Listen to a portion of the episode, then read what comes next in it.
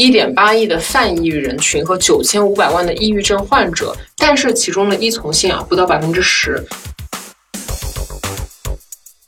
如果说这个世界上每个人都很有钱的话，那你就不算是有钱人。但是如果人人多少都有点病的时候呢，抑郁症也算不了什么大病。我跟你说，我妈知道你啊，她就是看了你这两本书之后，她觉得是你把我带坏了啊，她要我把你微信好友删掉。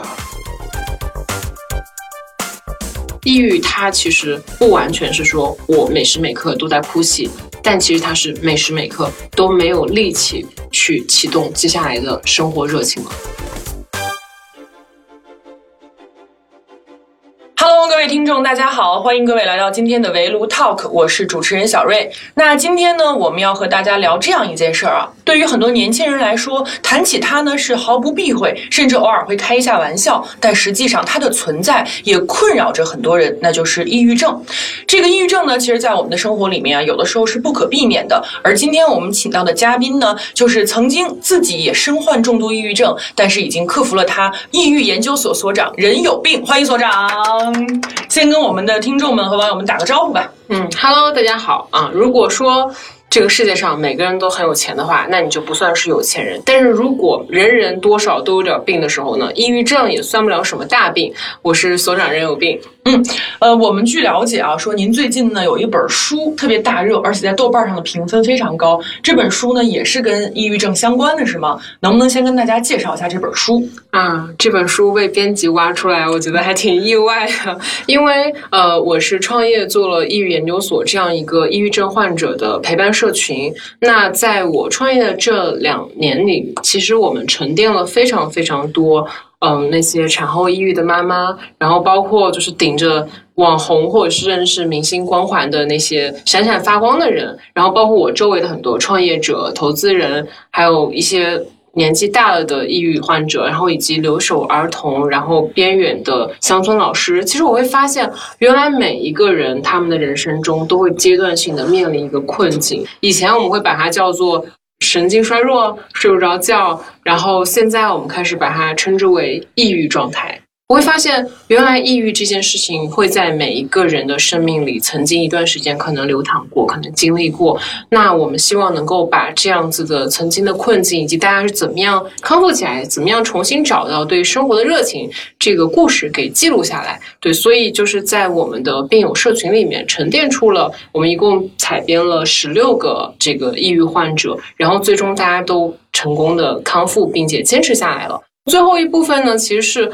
我在重度抑郁期的日记，然后我能够把这段经历公开出来，其实对我来讲也是一个挺大的挑战。当时编辑找到我的时候，我其实还在纠结，就是，哎，你把这么黑暗、这么苦痛的东西拿出来看，它的价值是什么？然后我就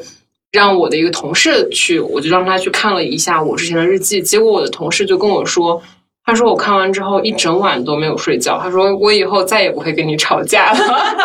对，然后他就说，我通过你的日记，其实非常完整的看到，就是一个非常普通的女孩子。她会承受来自于工作的压力，她会承受于来自一个女性社会地位可能一些就是受到了限制，性别带来的一些压力。对，甚至就她作为劳动者，她作为女性，她作为一个一线城市的这个打工人，对吧？因为很多很多的社会身份，你会觉得她就是我们身边一个这样普通的人，但是她也会因为就是社会的一些共有的压力、共有的困境，而在个体身上。产生了他的小宇宙的爆炸，产生了他心理上面以至于生理上面的故障，直到最后，然后并且他其实是没有一个非常好的，我们把它叫做社会知识体系。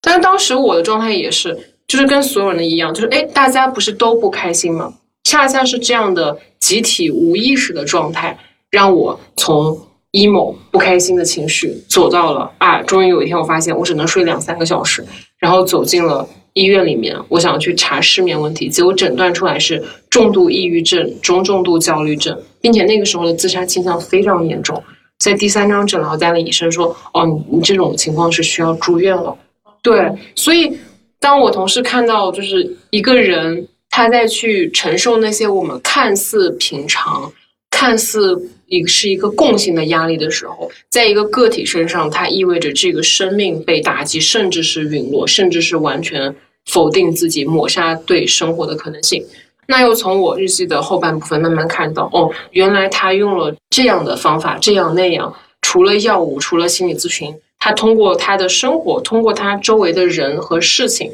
一点一点自己是努力找回了生命热情。所以在我的呃日记片段，我有一段印象特别深，我说的是二十四年前是我父母给了我第一次生命啊，但是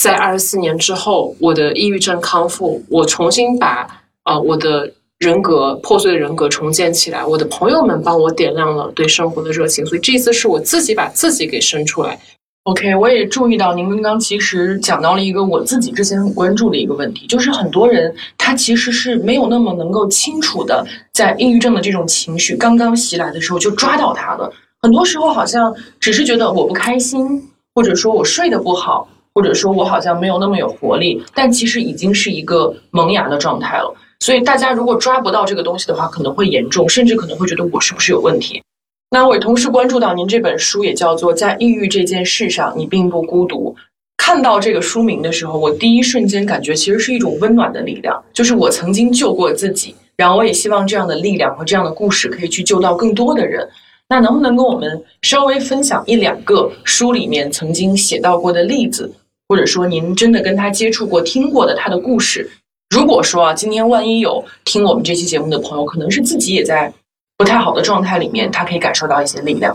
呃，我去看豆瓣评分的时候，我印象挺深的，就是有一条写到说，嗯，我站在书店里面，然后我的眼泪就啪嗒啪嗒的掉下来。然后上周我不是去做客吴晓波节目，他们那个编导也跟我说，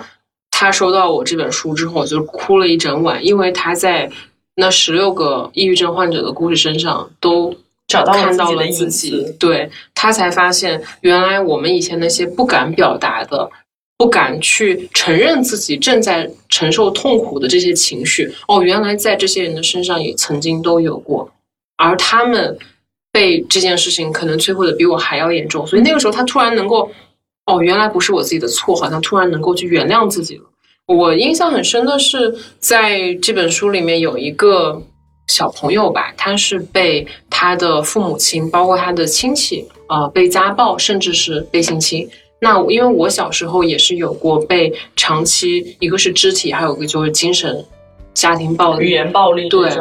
我小时候我们所接受的教育就是。哎，哪个小孩没有被打过？是吧？打你是因为对你好啊，不打不成器。棍棒底下出孝子。对。所以在这样的教育环境底下，你会发现，就是我们小朋友的教养环境，除了学校就是家庭。嗯嗯。当他们跟你说，如果你数学成绩不好，这辈子就完蛋了，不会有人爱你的。那么小朋友他能够接收到的信息是非常非常窄的。他就会认定哦，当我的父母和我和我的老师不断给我重复灌输这样的信息的时候，小朋友当他一个考试没有考好的时候，他可能就会结束掉自己生命，因为他知道我成绩不好，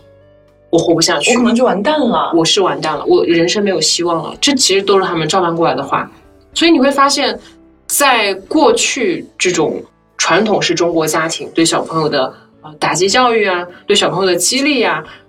甚至就是语言和这个肢体上的家暴，我们好像真的是因为我们都经受过，习以为常。但是你会发现，它造成了很多很多的后果。嗯，那小朋友动不动就哭，我们说他是敏感啊，你是不是太敏感了？或者说，哎呀，我神，我有那个神经官能症，我经常晚上睡不着觉，这是不是叫精神衰弱？后来我们才发现，这些所有的躯体症状，你可能是胃疼，就你去疼痛科看也看不出来啥。然后你可能是头疼、失眠、睡不好觉，就像我当时去那个失眠科。然后有的人可能是觉得哎呀情绪低落，他以为自己就是懒，我们把它叫做启动性差啊。他以为哎呀这个做这些有什么意义呢？对吧？我现在吃了饭，明天还得吃。我现在起床呃穿了衣服，那晚上又要又要脱。那我现在洗澡干嘛呢？我永远都洗不干净，我每天都要洗。所以这个时候我会发现。哦，我对生活是没有热情的。我在一件一件不得不去应付我当下的生活，他是没有自己的主动燃起生活的热情的。所以我会发现这个东西叫兴趣缺失。抑郁它其实不完全是说我每时每刻都在哭泣，但其实它是每时每刻都没有力气去启动接下来的生活热情了。所以我们把它叫做失去活力。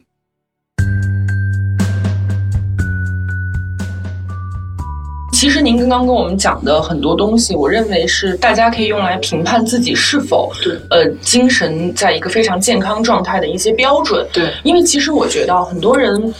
现在有这样的一个误区，当然我不是指所有人，我们只是在探讨这个问题。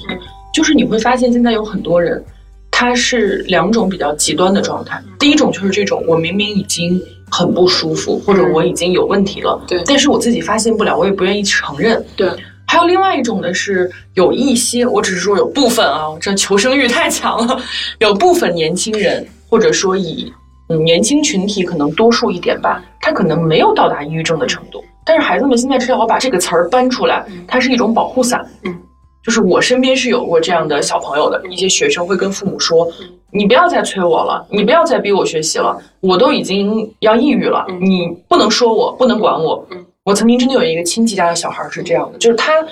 其实真的带他去医院看完之后，会发现，嗯，没有什么特别嗯病理上面的问题，但这个孩子就是会在家里面用这个东西去威胁父母。嗯所以您能不能来教大家，一是自我判断，嗯二是我们从另外一个角度去客观判断，嗯到底有没有抑郁这件事情的评判标准是一个怎样的？好的。抑郁症它在病理上肯定是有评判标准的，就像我们知道现在在国际上通用的叫 DSM 五的一个诊断标准，嗯核心可能就是呃三到五条，比如说呃你的体重是不是有突然增加或突然降低啊，这是第一条。第二条可能是你的食欲啊，或者说你的爱好啊，就其实你可我刚才说你的生命热情，生活热情，对，是不是突然衰减了？你什么东西吃不下去啊？或者说你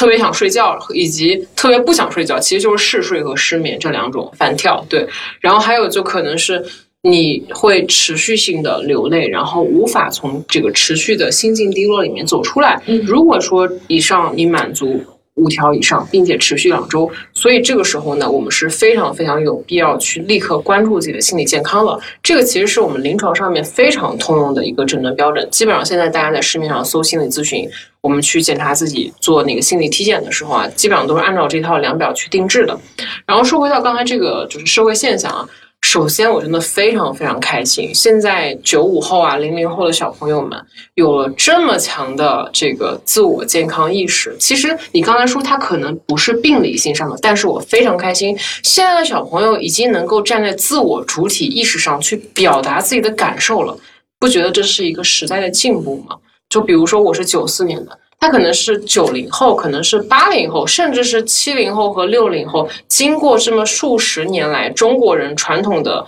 隐忍、内敛、不善表达，一切都是隐藏在自己身里，默默承受所有就是社会身份的压力，以至于我们过去可能在建国之后看到很多呃农村的留守儿童或者是老人，有我们看到之前的自杀率是非常非常高的。然后国家为了去防止这个贫困地区的人自杀，他采用的方法是把那个农药装进小盒子里，这是一个非常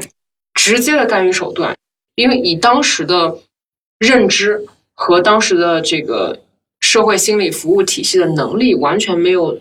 办法去给他们进行什么心理上的教育。但是现在真的是托信息互联网的福，我们在看到了这么多，不管是明星还是企业家，因为抑郁症跳楼自杀这样的社会新闻，然后包括我们也看到了很多，就是产后抑郁妈妈抱着孩子，就是我们这个叫扩大性自杀，抱着孩子就跳楼了，或者说是伤害她的自己的丈夫。你会发现，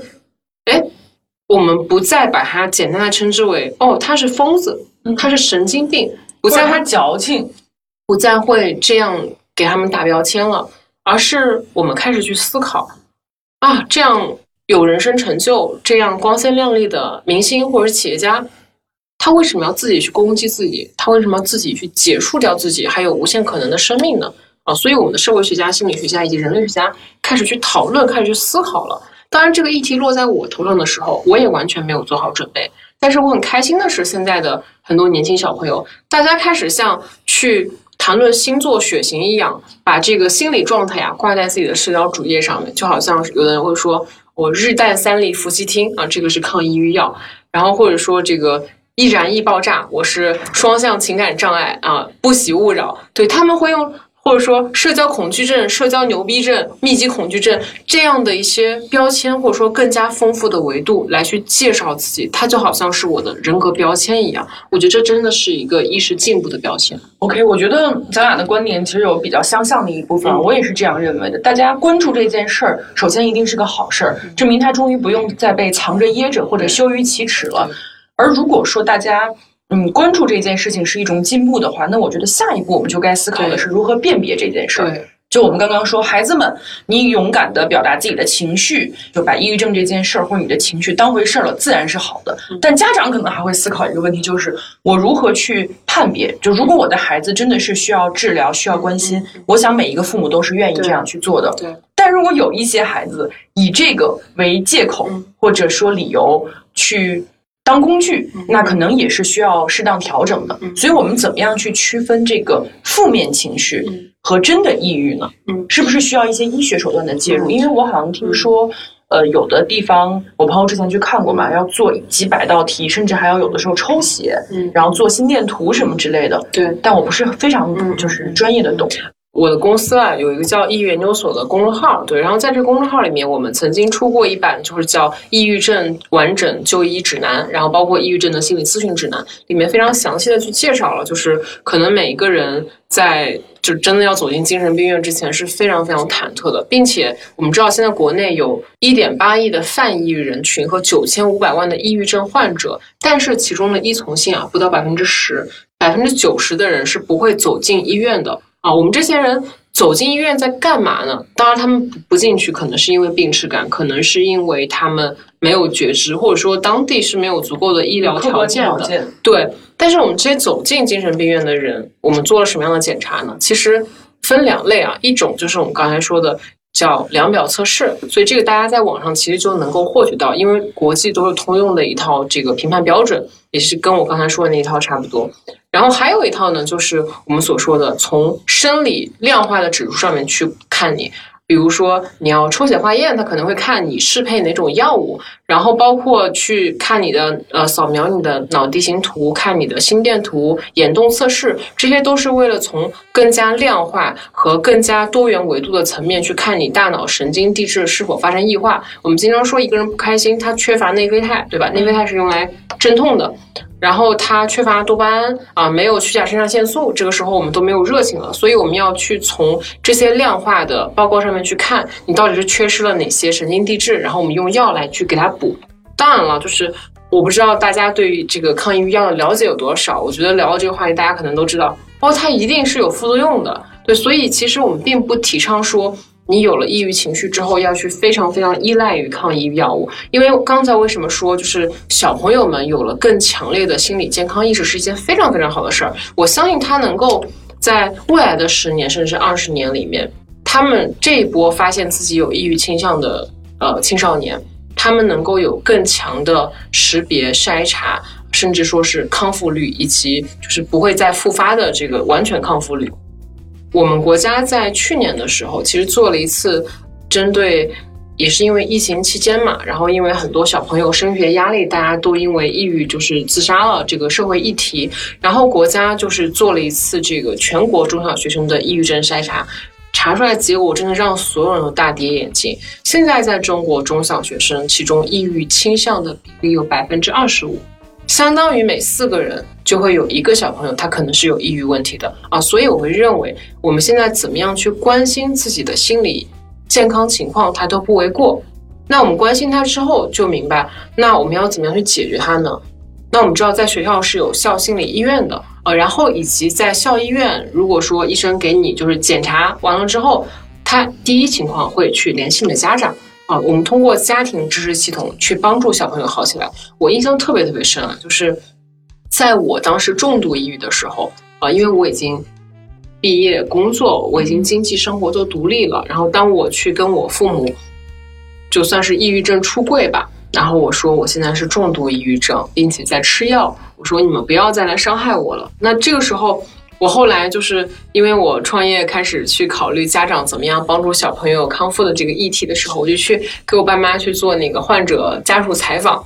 我说，呃，你们当时有想过要怎么样去解决吗？我爸就跟我说，哦，对啊，我当时在那个百度上面搜，呃，抑郁症心理咨询，出来了好多那个词条啊。我说对啊，那个我也去试过。我说那个都是莆田系医院，我都是不靠谱的。我爸说，他说我也知道。我说那你怎么办呢？我爸说那我就点下一页，下一页，一直翻到二十多页。后来我听到这个事情的时候啊，我心里觉得特别心酸，因为虽然说我的那个抑郁触发，或者说我的童年阴影吧，可能是由于我父母造成的，但是我父母他们永远是活在他们自己的那个时代里面，他们永远被那个时代的记忆所烙印了。他们没有办法去理解一个小朋友，你不愁吃不愁穿，为什么会这么说你两句怎么了？我们不是这样长大的吗？对，所有的家属几乎都是站在一个父母的角色里去看待孩子，是自上而下的一种教养。但是大家可能会忽略了心理辅导、心理教养这件事情。对，所以我印象特别深啊，就是在我们的呃抑郁研究所的家属社群里面。应该就在上个月的时候，有一个爸爸，他在群里发了两三千字的一个孩子的康复日记。他的那个第一句话我印象特别深，他在群里就跟其他的呃爸爸妈妈说：“我跟大家分享，我们家小朋友抑郁两年了，之前休学了，现在终于康复了。我能够给大家带来最有价值的一点分享就是，其实不是我家小朋友吃药和做咨询让自己的抑郁症康复了。他说是我的改变让我们家小朋友变好了。爸爸说。”看似是这个小朋友生病了，其实是我们过往的教养方式、我们的沟通方式，是我们这个家庭组织出了问题。所以这个爸爸从自己身上找原因，因为父母才是那个教养者，他们有更加丰富的人生阅历和人生经验，他们能够去调整自己，能够去帮助这个孩子重去重新建立起一个健康的人生观、世界观。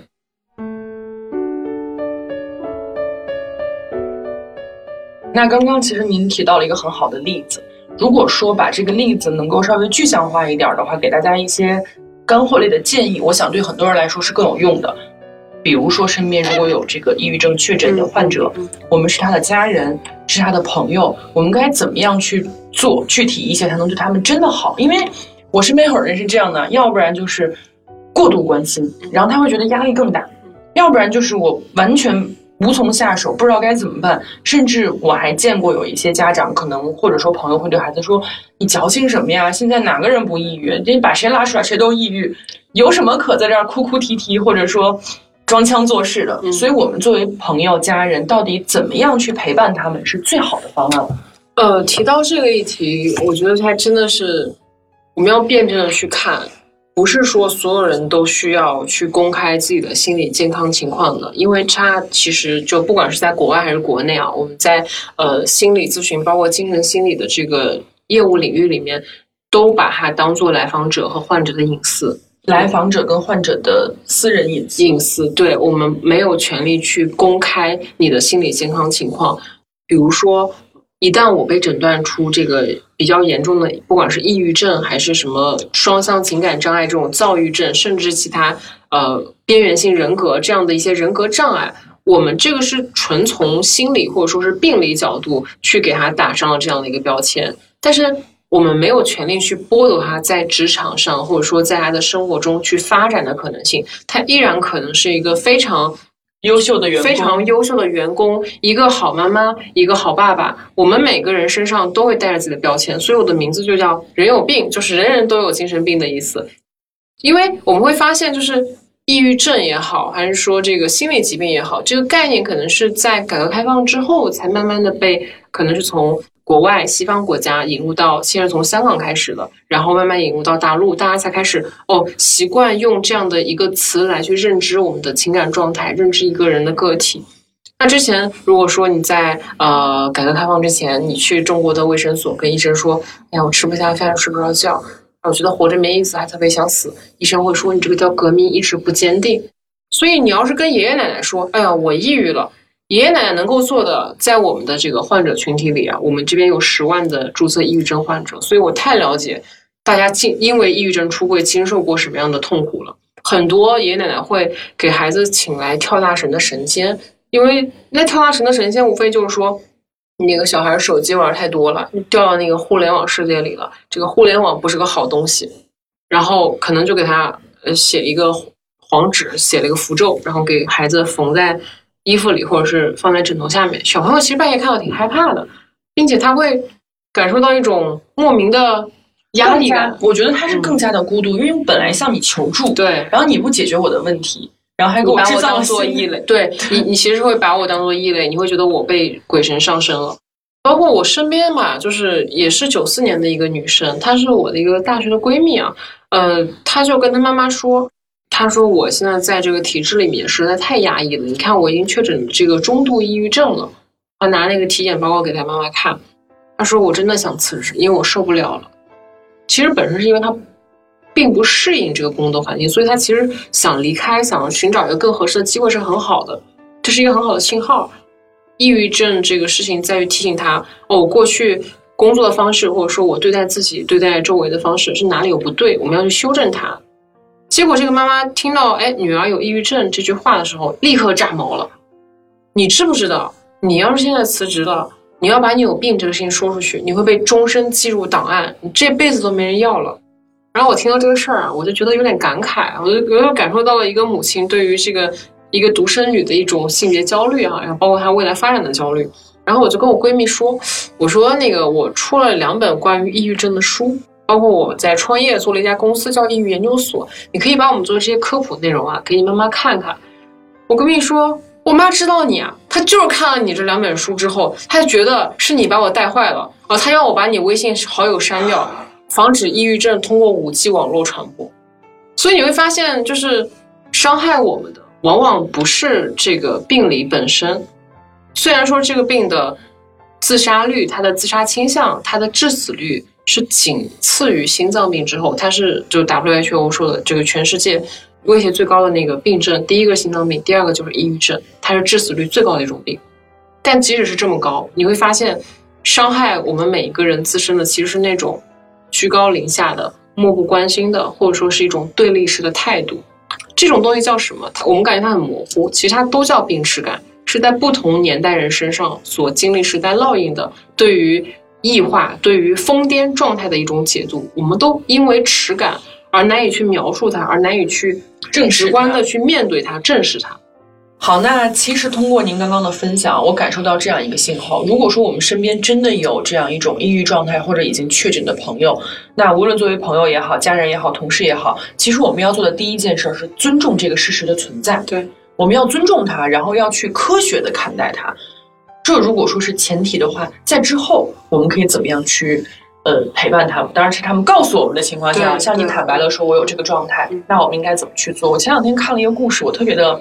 被触动，在微博上看的，说是有一个小姑娘，她就有那个比较严重的抑郁症。她当时跟几个就身边亲近的人说了一声，说我最近可能会想要好好的治疗，然后我也不太想要社交，所以我卸载了微博、微信，我也不太想登录了。但你们不要担心，等我想回来的时候，我会主动联络你们的。当半年之后，他重新把微博下载回来，他发现有一个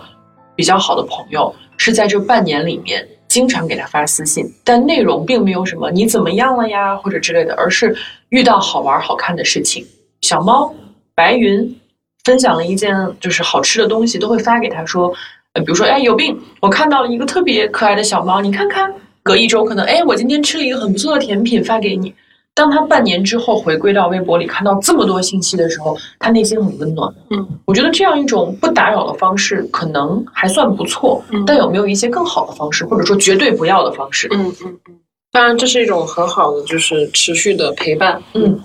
呃，我们再去聊，就是怎么样去帮抑郁症患者。去拯救他的时候，一般来讲，在特别极端的行为，比如说有些人他真的已经在自杀倾向的边缘，甚至是已经有计划，甚至去实施了，这种时候呢，我们一定要去帮助他就医，帮他降低对去做心理疾病治疗的一种恐惧感和耻感。对，所以如果说当。患者已经开始重度甚至危及生命的时候，我们作为家人也好，朋友也好，一定是那生命一定是第一原则，对对对，去帮助他。因为此刻在伤害你朋友的不是他自己的意志，而是这个疾病。我们要先去战胜疾病，我们不要去讨论是否要去尊重他当下的意志。他当下的意志其实是被这个疾病所影响的，他大脑其实脑脑区部分是受损的，所以我们一定要跳出来去帮助他。所以，那我们要以一个比较温和的方式，比如说，我觉得你最近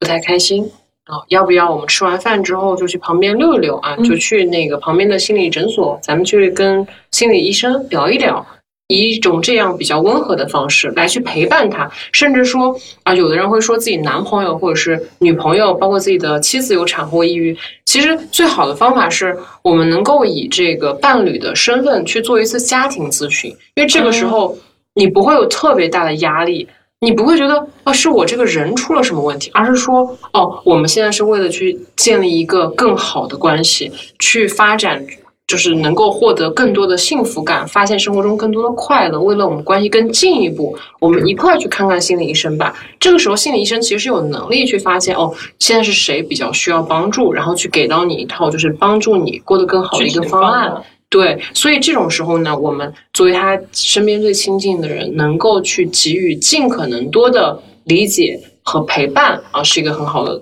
状态。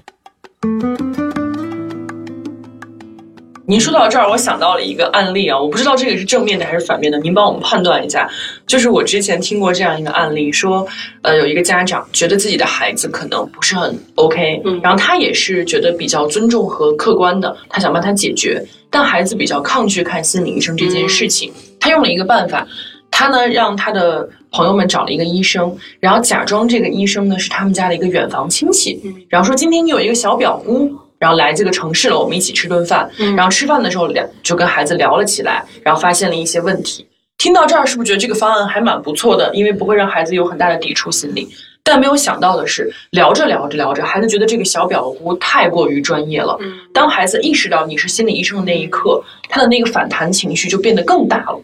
然后这个事情最后就无疾而终，甚至不欢而散。那您觉得这样是用善意的谎言？去在不告知病人的情况下进行心理咨询是可行的方案吗？首先，这件事情它确实是在心理咨询的这个职业操作当中是不专业的，对吧？我们的心理咨询呢，只能在咨询室去进行啊，然后以及我们要去，不管是开处方药还是说跟精神科医生，那这样的求诊行为只能发生在医院和心理诊所。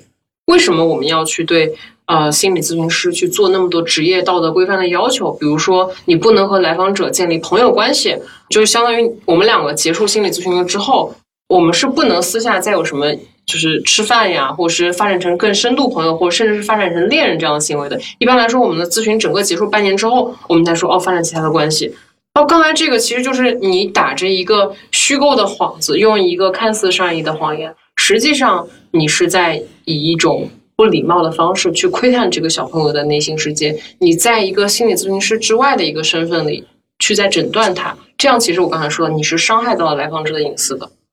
所以小朋友这个时候觉得更加痛苦，或者说是更加抗拒，是因为我们的家长包括这个咨询师的操作不专业。所以想要去解决这个问题，我想说的是，当然了，就是我们。如果有抑郁问题的话，我们都知道有药物和心理治疗，包括我们现在在医院里面有很多物理治疗，比如说。我们通过肠道菌群去给大家提供益生菌，对吧？我们去吃一些更好的东西，去改善你的这个就是神经递质的分泌情况，包括一些呃 AI、VR，我们的在线心理聊天机器人，我们的这个眼动就是治疗的一些设备、脑电设备、情绪手环，这些都是我们现在呃在从临床到市场研发的一个过程。所以当时我看到我跟中科院心理所的很多前辈在去看这些解决方案的时候，我就觉得哇，这些医生和科学家。都没有放弃我们，我们在研发出了这么多的解决方案，我们患者怎么可以放弃自己呢？就当时是我看到很多很多的解决方案的时候，我是觉得非常温暖的。我会觉得，并不是我一个人在去对抗我不好的一面，我要把自己解决掉，而是当我心里大脑感冒的时候，原来有这么多的方案等待着去帮助我。然后你会发现。即使我们再去聊心理咨询，它是最好的去帮助我们解决心理认知障碍的这样的一个工具和方法，但实际上啊，你要知道，每个人都是一个最朴素的心理咨询师。当某一个来访者，他完全有权利去拒绝我去做心理咨询这样一件事情，医生是不可能强迫患者去信任他者的，就好像患者自己也没有办法去一定要要求他。你单身就是不对的，你一定要谈恋爱吗？你不工作就是不对的，你一定要事业成功吗？你不孝顺父母就是不对的，你今年过年一定要回家吗？其实不然。当我们在逐渐了解自己的过程中，你会发现每个人都有权利去找到那个适合自己的生活方式。对于抑郁症患者来说也是一样。其实当他们受到打击，他们的生命再去萎缩，再去把自己整个封闭起来的时候，我打个比方，就好像你在开车握着方向盘，你一边在踩刹车，一边在踩油门，就在别人看来，你你这个车根本就没有动，但实际上。我已经消耗殆尽了，我的油已经耗完了，是这样一种状态，所以他可能没有力气去再跟一个陌生人要去倾诉，因为我也经历过这段，我也曾经可能药物给我的副作用很大，我也寄期望于一个天降一个完美的心理咨询师能够解决掉我所有的心理问题。能够弥合我过去所有的心理创伤，可能吗？这件事情几乎是不可能的，因为它是需要我们配合完成的。对于非常重度或者说对于心理咨询这种形式本身非常抗拒的患者来讲，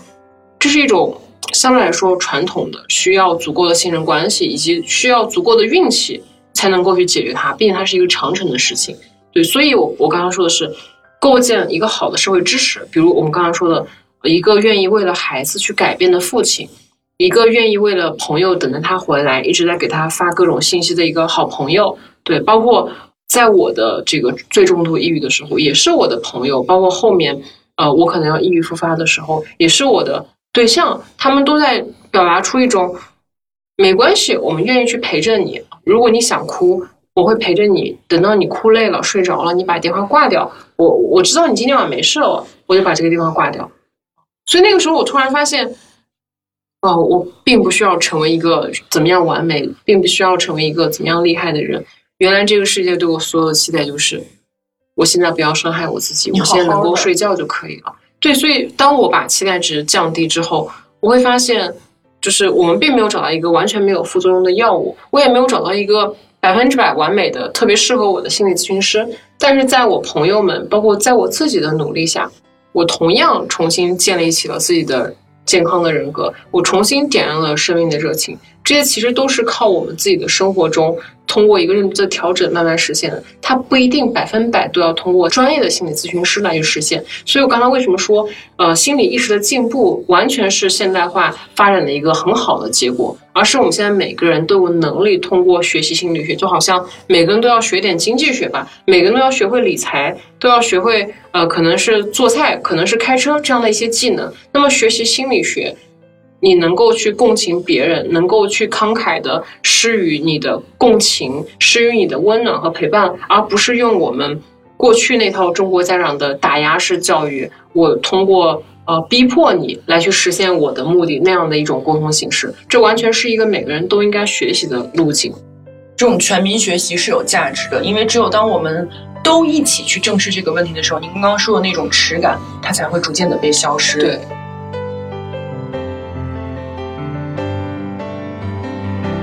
我自己一直在思考这样一个问题啊，就是有人说现在这个年代抑郁症越来越多了，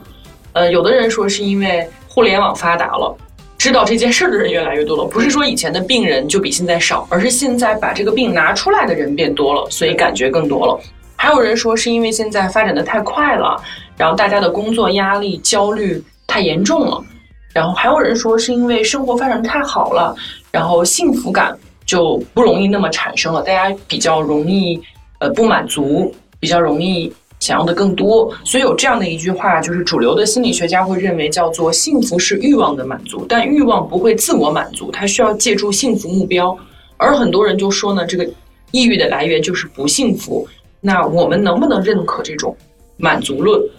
或者说这种不满足论，嗯，你看，不管是满足论还是说是幸福论，它其实都是一种非常抽象的自我感受、自我体验。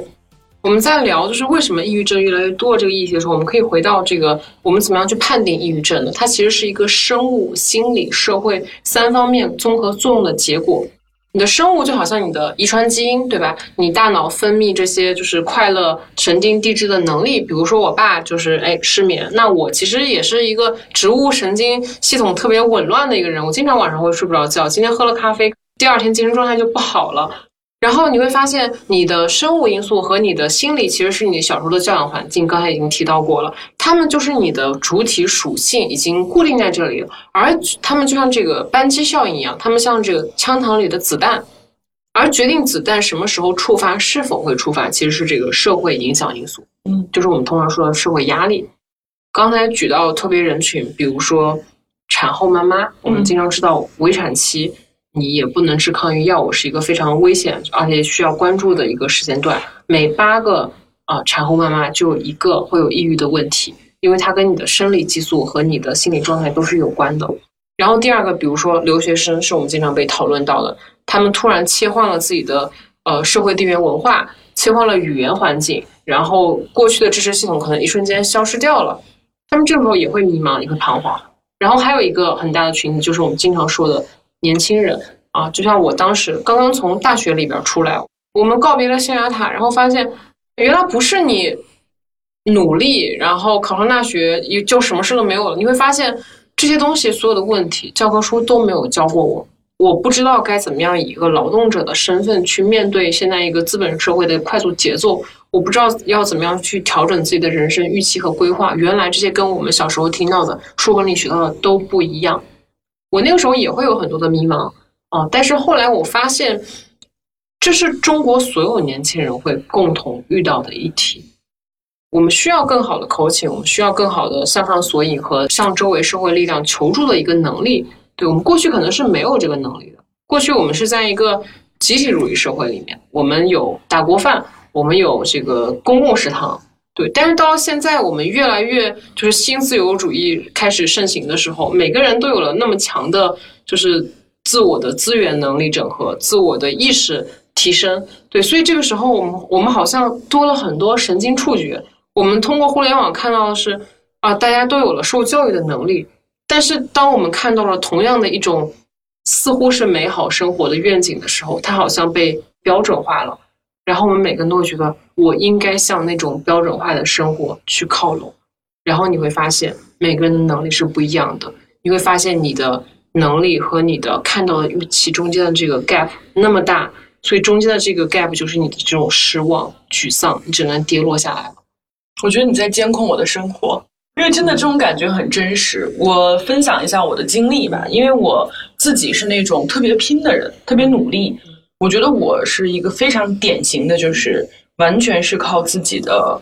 上学时期老师给你的那种吸引力，让你一步一步走到了大学毕业，包括研究生毕业。我小时候一直觉得我必须要好好学习，我必须要做优秀的学生、优秀的孩子，我未来的生活才会好。而曾经我有一段时间状态特别好的时候，就是因为我尝到了这种。成功的果实，或者说甜头，你有了很多的正反馈，对，然后你觉得这样做是对的，这样做是对的。就举一个很简单的例子，我的性格是这种，就要强的人，可能有的时候也会很难。比如说我在小学的时候上的是我们那个城市可能最普通的小学，就户口给你随便分的。我入校的时候就说我以后毕业的时候一定要做，比如说前五名或者前十名。好，我做到了。然后我去了一个市重点的初中，进那个初中的时候，我成绩可能在下游。包括咱们不说成绩，包括你知道，同学之间会有一种隐形的感觉，就你是不是受欢迎的人，或者你是不是可爱的人。我就觉得我一定要做大家喜欢的人，我成绩也要好。然后等我从这个学校毕业的时候，就真的很小时候蛮虚荣的，也蛮就是需要这些东西的。当我毕业的时候，我可能是我们这个市重点的初中的前十名，然后我去了一个省重点的高中，我可能又不行了。但是毕业的时候，我又回到前十名了。然后我上了一个本科，在这个本科里又往前赶赶赶赶赶，后来来北京读了研究生。我一直都很快乐，包括家长可能也会跟别人说：“你看姐姐怎么怎么样，或者我们家孩子还不错。”我一直都是这样的感受。但直到我毕业之后，工作两到三年之后，你也一直在往前走，但有一天你突然感觉很累。这个累不是说你走不动了，而是你发现你走到了努力这件事情可以让你走得最远的地方。当然也不可能是最远啊，相对比较远。如果我再想往前走的话，这个时候可能需要一些机遇，需要一些运气，或者需要一些胆识，或者需要一些风口。但总而言之，这不是我过去认知里面靠努力就可以做到的。对，我就面临了巨大的失望。这种失望，包括我觉得现在都在笼罩着我。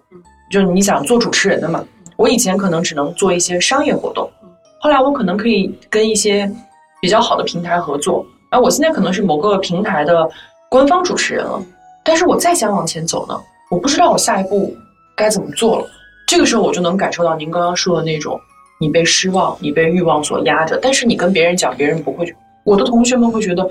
你已经很不错了。可能我只在某一个视台做一个广播的主持人，你还要怎样？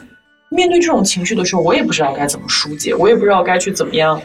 让自己好像你是应该甘心平凡吗？还是你应该不择手段的再往前走吗？我最近几个月真的在思考这个问题。我从你刚刚的描述当中看到，就不管是小时候还是现在，其实你给自己的很多标签，包括你的很多目标，它呃促使着我们成为了现在这样的人。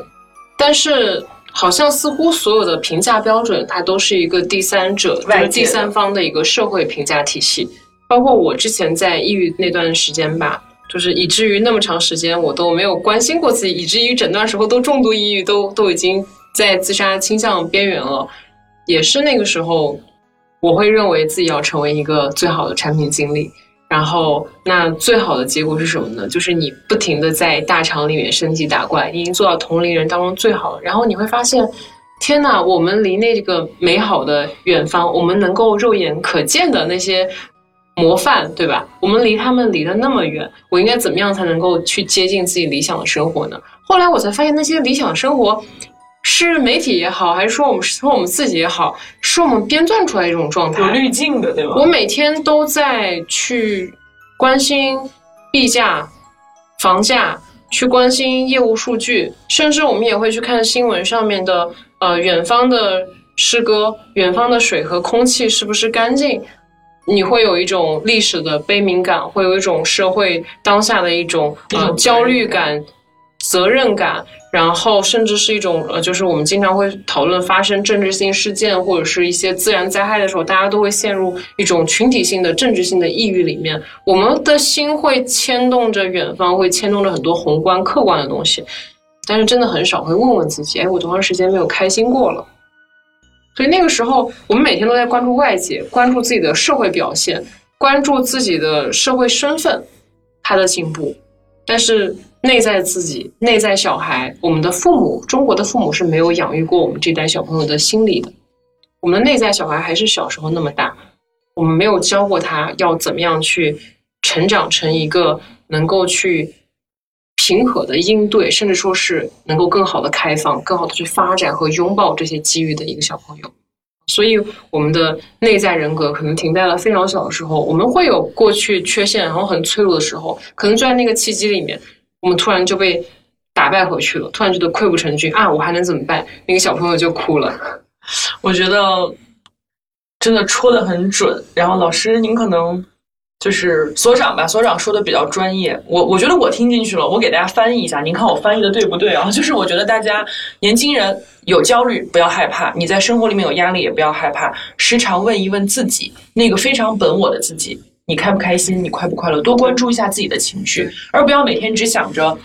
我妈希望我怎样，我的男朋友希望我怎样，然后我的上司希望我怎样，而是多想一想你想怎样。偶尔可以任性一下，我可以这样理解吗？对我举个例子啊，就是因为我是在创业，我身边有非常多的创业者和投资人，大家就是每天会在新闻报道上面看到我们这些人的出现。大家在想，他管理这么多的上亿的资产，他有这么多的员工，他有美丽的妻子、幸福的家庭，啊，他甚至能够去改变一个行业的趋势，去推动中国整个产业的发展。像这样的人，他他怎么会抑郁呢？他怎么会抑郁自杀呢？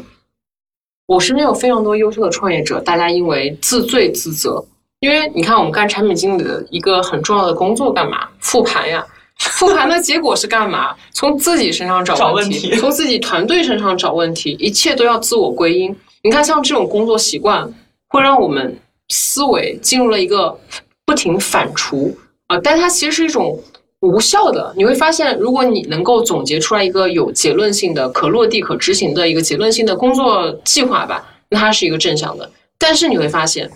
我们很多患者会说：“哎呀，我特别累。”抑郁症患者都说我太累了，我太难了，过不下去了，想要去逃离，想要去封闭，是因为我们非常累。因为你很多时候做的事情，就刚刚拿您说那个复盘来说，它不是充分必要条件，不是说我今天复盘出来这个数据为什么不好，得出来的结论下次就一定会好，可能有一百个不好的原因，我今天复出来一个，明天可能会是下一个，对，这一百个里面你不知道复多少次才能复到对的那一个。但是你会发现，抑郁的人不管就是客观环境是什么样，他都会，我们我们每个人都会非常善良的把这个问题，哎，放在自己身上。对，都是我不够好。哎，我下次应该这样，我不能再这样了。哇，都是我我我我。所以在他的世界里，我们好像就不会任性的去说，嗯，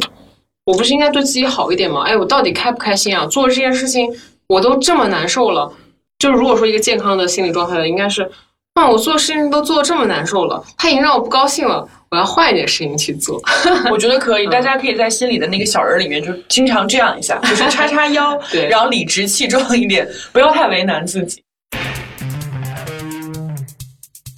我前两天跟我一个朋友聊天，聊到四点，我们俩在聊的一件事就是，我们都觉得这半年我们有调整自己的状态更好，更喜欢自己了。他说他之前，因为我们俩一个学校出来，我们学校的那个风格就是所有人都往前奔，奔的都很快，都一直在跑。他说：“我之前在跑，可能老是想跑到前面去，但我现在更希望在这个跑的过程里面，我可以像海绵一样吸收一些东西。如果我吸收到了，但是我没有跑在前面，我也会觉得，嗯，我真不错。嗯。他说，当我每天都跟自己讲我真不错的时候，我好像快乐了很多。甚至感情的不顺利，我会觉得他有问题，是他眼光不好。这个这个真的特别好，特别好。”可能就真的，我说为什么二十四岁之后我给了自己第二次生命？因为在那之前，在我抑郁康复之前，应该说我过去二十多年，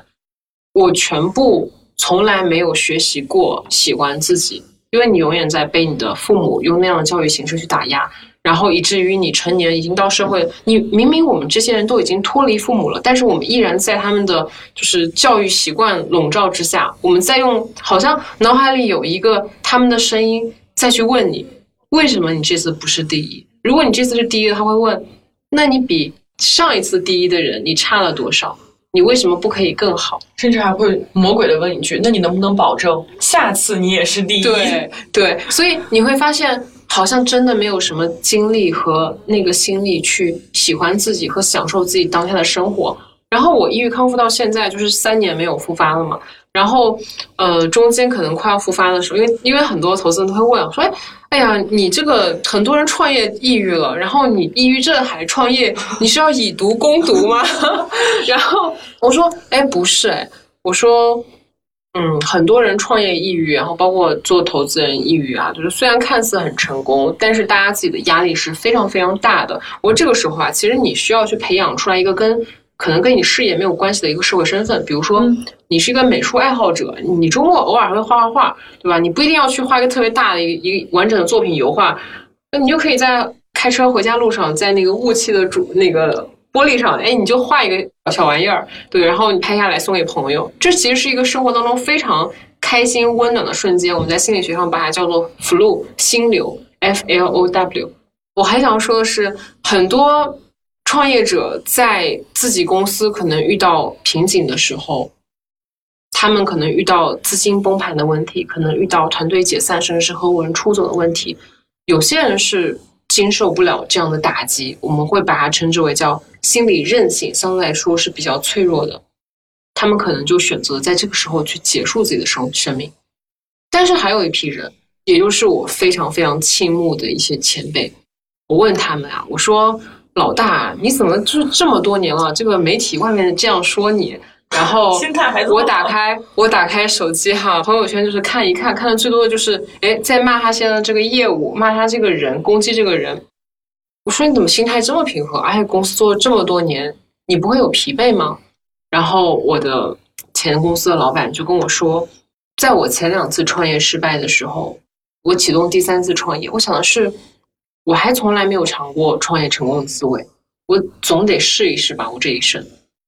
然后在他第三次创业公司融到 B 轮的时候，他又说：“哇，我从来没有一家公司可以融到 B 轮，好兴奋！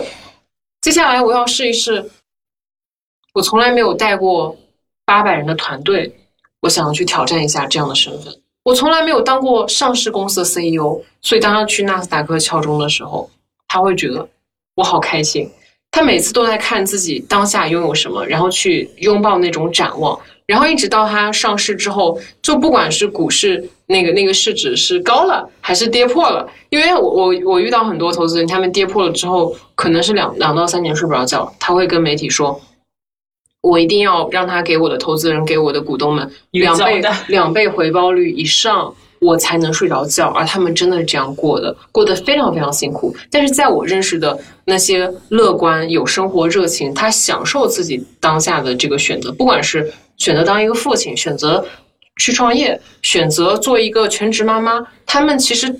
不管是你是什么样的收入水平、什么样的生活方式，你都完全可以去选择接受自己当下的这种生活模式。我觉得重点还是在一个词上面，就是从心，大家跟着自己的心走。Follow your heart。对你怎么做，怎么选，你不要后悔，不要因为外界的声音影响你，这是最重要的一点。内在的坚定，对自我的接纳，这其实是我们小时候没有任何一门课教过我们的，它是我们在。呃，不停长大的过程中，可能要通过不一样的，可能是职场的，可能是爱情的，可能是亲情的这些关系议题里面，我们要慢慢自己实践出来的，慢慢学会。对，那我觉得除了就是遵从自己的内心之外。呃，还给大家一个建议，就是平时多想点高兴的事儿。本来我今天还想问问您，就是我们一直在拿创业者举例子嘛，就很多呃歹劳们他们的压力都很大。那如果是职场普通的社畜们，该怎么解决这些压力？我觉得您刚刚的表达已经是一个方法了。当你觉得自己很累很难的时候，想想他们，他们虽然位高权重，但他们的压力真的要大于常人很多，因为他们要对无数个员工负责。而我们可能只需要对今天的周报和下个月的月报负责，所以普通人该怎么样缓解一下？我觉得你这个调侃特别有意思啊！我为什么会创业呢？我为什么会有这本书呢？为什么会有我现在做的这个抑郁症患者社群呢？在我呃一八年，可能真的是在药物上，然后在心理咨询上都没有得到足够好的帮助的时候，我我是完全绝望的，我几乎不能生活下去了。所以，我唯一能够宣泄情绪、能够去进行自我表达、去观察那些一直覆盖在我身上的痛苦，因为我除了痛苦什么都感受不到。我把它们变成文字，我写在网上，然后发出来。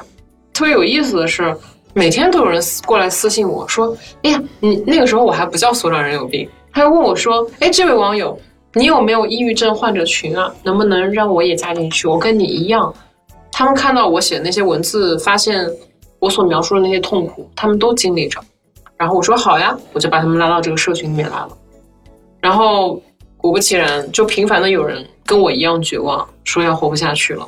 然后有一次有个男生在群里想要跟大家道别，他说：“谢谢大家这段时间的陪伴，我撑不下去了，我要走了，拜拜。”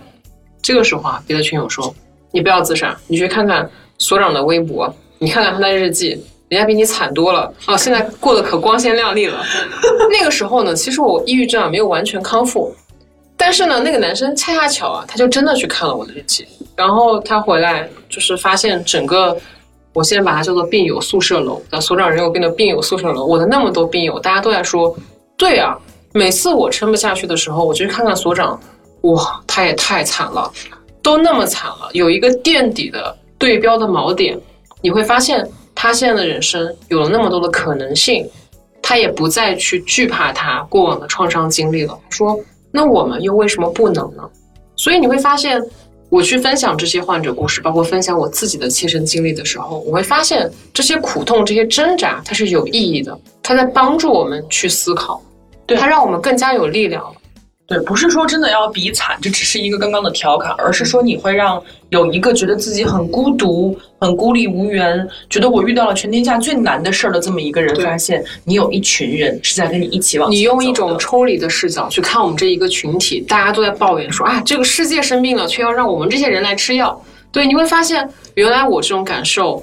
他可能在不同社会身份的人身上都在流动着，他们有这么多的解决方式。哦，那我也试一试吧。我不能就是高喊口号说你要乐观，你要勇敢，你要抵抗，它不是这样的概念，而是我们今天聊的很多方法，我觉得大家可以去一一试一试。第一点就是你要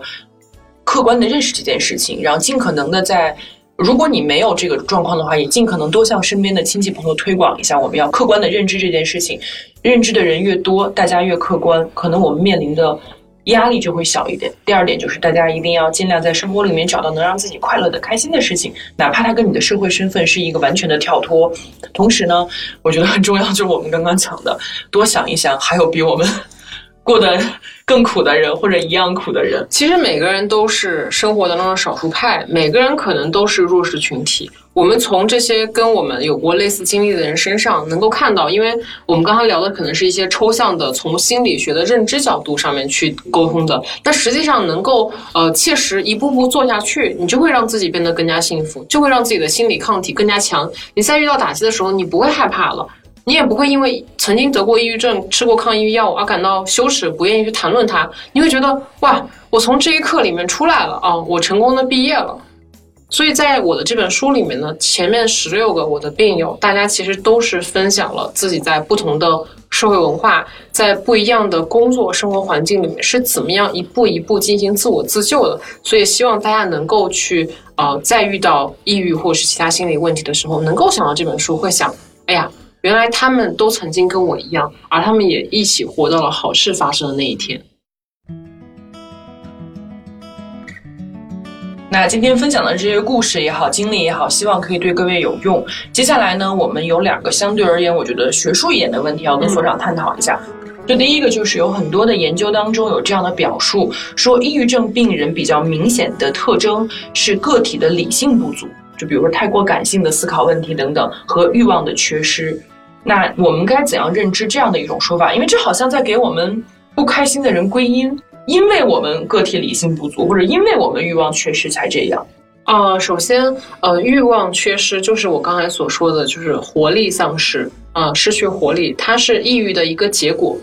然后，呃，理性不足，它其实是心理的一种病症表现。我们国家九千五百万抑郁症患者，男性占到百分之四十以上，女性大概百分之六十左右。我们不能说。男性大脑和女性大脑谁是感性，谁是理性的？或者说一个人你是理，你是单纯的理性还是单纯的感性？我们要说的是，你抑郁之后你会变得启动性差，你会失去欲望，你都不想活了，你怎么会愿意去做那些事情？你你你还热爱美食，还热爱这个运动，还去热爱工作吗？是不可能的。然后包括理性确实也是，就像我刚才说的，我们想要去自杀，想要去结束掉自己当下的痛苦。你想要结束的明明是这个病症给你带来的副作用，所以理性确实也是因为我们的大脑，我刚才说的脑区病变，你的神经递质长期的不分泌，或者说一种分泌异常的状态，它伤害你的大脑以及以及你的躯体，产生了很多躯体症状。那么你心理上的那个病症，就叫做自罪自责，所以它是一种不理性的行为。OK，所以各位，我们来这样梳理一下这个问题啊，就是抑郁症群体的。特征虽然可能是理性不足或欲望缺失，但它不是归因。对，不是说你先理性不足和欲望缺失，你才会有抑郁症。就像我们所有人感冒之后会头痛，对，但或者会鼻塞，但不是因为你鼻塞了你才感冒。所以我们应该正确的看待这样的一种现象。对，所以我特别想说的就是，以及我想说给当年第一次在安定医院拿到那个诊疗单的自己。就是镜头面前的每一个人，如果你曾经或者说现在正在经历抑郁，那要知道的是，不是因为你脆弱你才会抑郁，而是你现在在通过抑郁这样的一个信息，你的大脑在提醒你，你是不是过去对待自己的方式和你生活的方式有哪里不太舒服？这个时候你可以去调整，可以去拥抱一种你更加喜欢的生活了。好，那今天我们关于学术这方面的最后一个问题啊，想跟所长来聊一聊，就是现在其实很多人都说，随着科技的发展，医学是越来越进步的，甚至很多不治之症都有了新的这样的一种攻克的方法，而好像在抑郁症的治疗上面，却有一点点的。发展的比较缓慢，或者说有一点点逆势，那您怎么看待这个情况？已经开始有逆势了，这对我们精神心理从业者提出了一个非常大的挑战。对，然后这个其实也是我这两三年创业以来一直在致力于去解决的一件事情。嗯，成立抑郁研究所，就是因为我看到了患者身上的痛点。我作为一个产品经理，对吧？完整的把患者路径走了一遍，以及以至于就是到了重度抑郁的阶段。然后我会发现，在整个中国心理市场吧。大家都知道，抑郁了之后要看病，要做咨询。在中国的九千五百万抑郁症患者当中啊，其实大部分我们从那个地域上面来看，可能是比较偏一线和沿海城市的，因为这些人群一定是受教育程度相对来说比较高，收入水平相对来说比较高，然后他们的认知也是比较高阶的，但是这些大概是十五到三十五岁，其实是最密集的这个抑郁症人群。然后以及我们现在在聊到，就是啊，可能四分之一的中小学生都有抑郁倾向。你会发现他在不同的社会身份当中都在高频的出现，他已经成为了一个我们校医院、我们各个城市社区一线城市不可缺少的要去又通过心理诊所和更加多元化心理问题解决方案的方式帮助他们的一个社会问题了。问题这么险峻，但是为什么解决方案这么拉胯？我们在。医研究所里面有非常多的精神科医生和心理咨询师想要去帮助这些来访者，但是我们会发现效果甚微。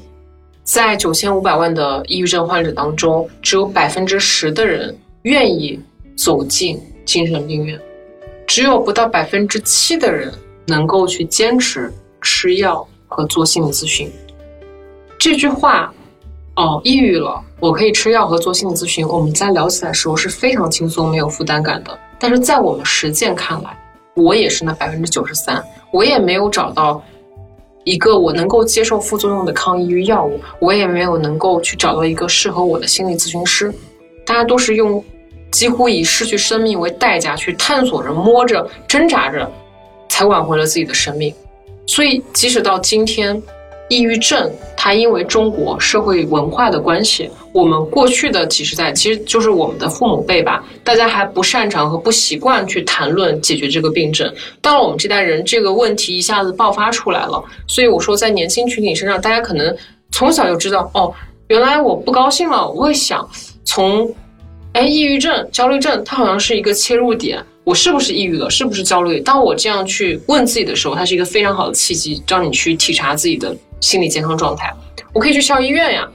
我跟我男朋友吵架了，或者是我现在遇到一个职业竞争的问题，我觉得个人成长受限了，我可以去看 coaching 啊。心理咨询师可以给我个人成长上面的建议啊。对对，你会发现我们这一代的人的观念是在被重塑、重新教育的。当然，这只是在认知文化上。我们的心理咨询的供给端，包括我们精神科呃药物新的靶点，然后以及我刚刚在聊了很多，就是人工智能也好，AI、VR，包括现现在前沿的数字疗法，我们在用很多就是情绪手环、脑地形图的一些电极扫描仪，再去发展这些仪器设备的时候，它其实是在一个慢慢被市场化的过程。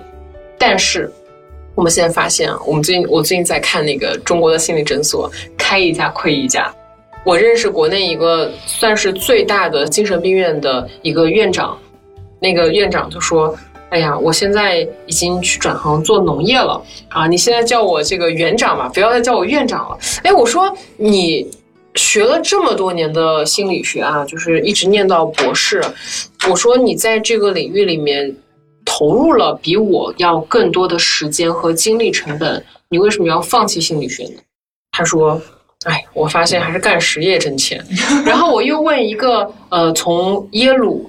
脑科学的博士后毕业回来一个小姐姐，我说这个国内的心理就是高阶的这个人才呀这么缺失，我说你们这些耶鲁斯坦福念完博士后的这个中国人都去哪儿了？他说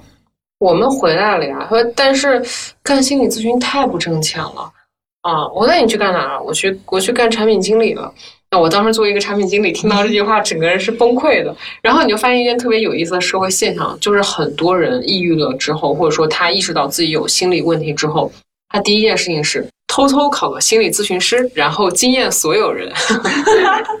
对吧？所以这真的是一个我们需要关注的问题。但我觉得。哎呀，慢慢来吧。因为说句难听话，真的说一句大实话，你做心理咨询的这些朋友们，他们也是要恰饭的呀，对不对？那肯定还是希望自己的物质生活可以好一点。对，所以其实就像由我们前几代的社会文化、经济结构、人口，就是城市化、现代化的程度来去决定的。我们现在全面小康实行了，就是呃，才没两年，但是在国外，人均可能就是每十万个人里面，在美国，他们能够拥有上百个心理咨询师。但是现在在国内，十万个人只能拥有一个心理咨询师。我们的心理供给端，我们的精神病院也好，我们的心理咨询师从业者，然后包括校医院真正懂心理学、能够去做督导、做咨询的这些心理老师也好，其实大家的意识才刚刚唤醒。你会发现，我们今天很乐于去探讨这个心理议题。你能够看到这里的时候，我觉得这已经是一个很好的启蒙了。对，接下来的就是每个人要有能力。我说，就像习得怎么样去做菜、怎么样去开车、怎么样去理财一样，那心理学也是一个每个人都可以习得的技能。当有一天我们每个人都懂一些心理常识一样的时候，也许我们再去走进心理咨询诊室，再去获得心理专业援助的时候，它将没有那么困难了。对，也希望今天看到的朋友们有那么一两个偷偷惊艳我们的，就是有一天突然在这个弹幕里说一年之后回来打卡，然后我已经考到了心理咨询师的这个证，还是希望大家都开开心心的。那今天也非常开心啊，呃，所长跟我们分享了这么多内容，最后吧，有一分钟的时间，然后总结一下今天您表达的所有内容。如果说还有只有一分钟可以跟大家来再说一些话的话，你想跟正在听这期节目的朋友们说些什么？其实从重度抑郁到我现在就是开始发展无数的可能性，去创业，去写书，然后去构建自己的朋友圈，去构建自己的爱人的能力和未来可能要就是发展自己家庭，然后甚至是诞育自己接下来生命的这些热望，我觉得是一种非常非常好的状态。就像你刚刚说的，我在不断的学习，去爱上自己，去喜欢自己，去喜欢未来。有可能无限可能性的生活，我觉得这个是一个作为真的是重度抑郁症患者，从你开始为第一束阳光照在自己身上感到温暖和喜悦的时候，我觉得我再也不怕抑郁这个词了。所以我现在和这个词它共生的非常好。我我以前会去责怪自己，为什么我是一个敏感的人格，为什么我是一个抑郁体质的人？但是后来我发现。不管你身上贴着什么样的标签，也许她是女性，也许她是性少数群体，也许她是抑郁症患者，也许她是残疾人。但是，当我们能够完全的去接纳自己的时候，你将不会再恐惧别人的评价。你会发现，每个人都是少数派，每个人多少都有点病。但是你要知道，凡选择必有歧视，凡歧视必有代价。当这个社会永远会给你打上成千上百个标签的时候，你会发现，只有当我们不把分别心置于心里的时候，我们才可能成为那个更好的自己，去拥抱和关怀自己的生活。好的，也希望大家都可以做那个更好的自己。我们每一个人也都拥有。去拥抱身边人的这样的一种能力和这样的一种温暖。那今天也是谢谢所长来做客我们的节目，然后也希望这本书呢，大家可以多多关注。在豆瓣的评分已经八点八了，而且呢，很多人也确实用自己的这个评论在告诉着我们这本书非常值得一读。然后也希望我们以后有机会可以跟所长继续分享更多精彩的内容。感谢各位的收听，我们下期再见，拜拜，拜拜。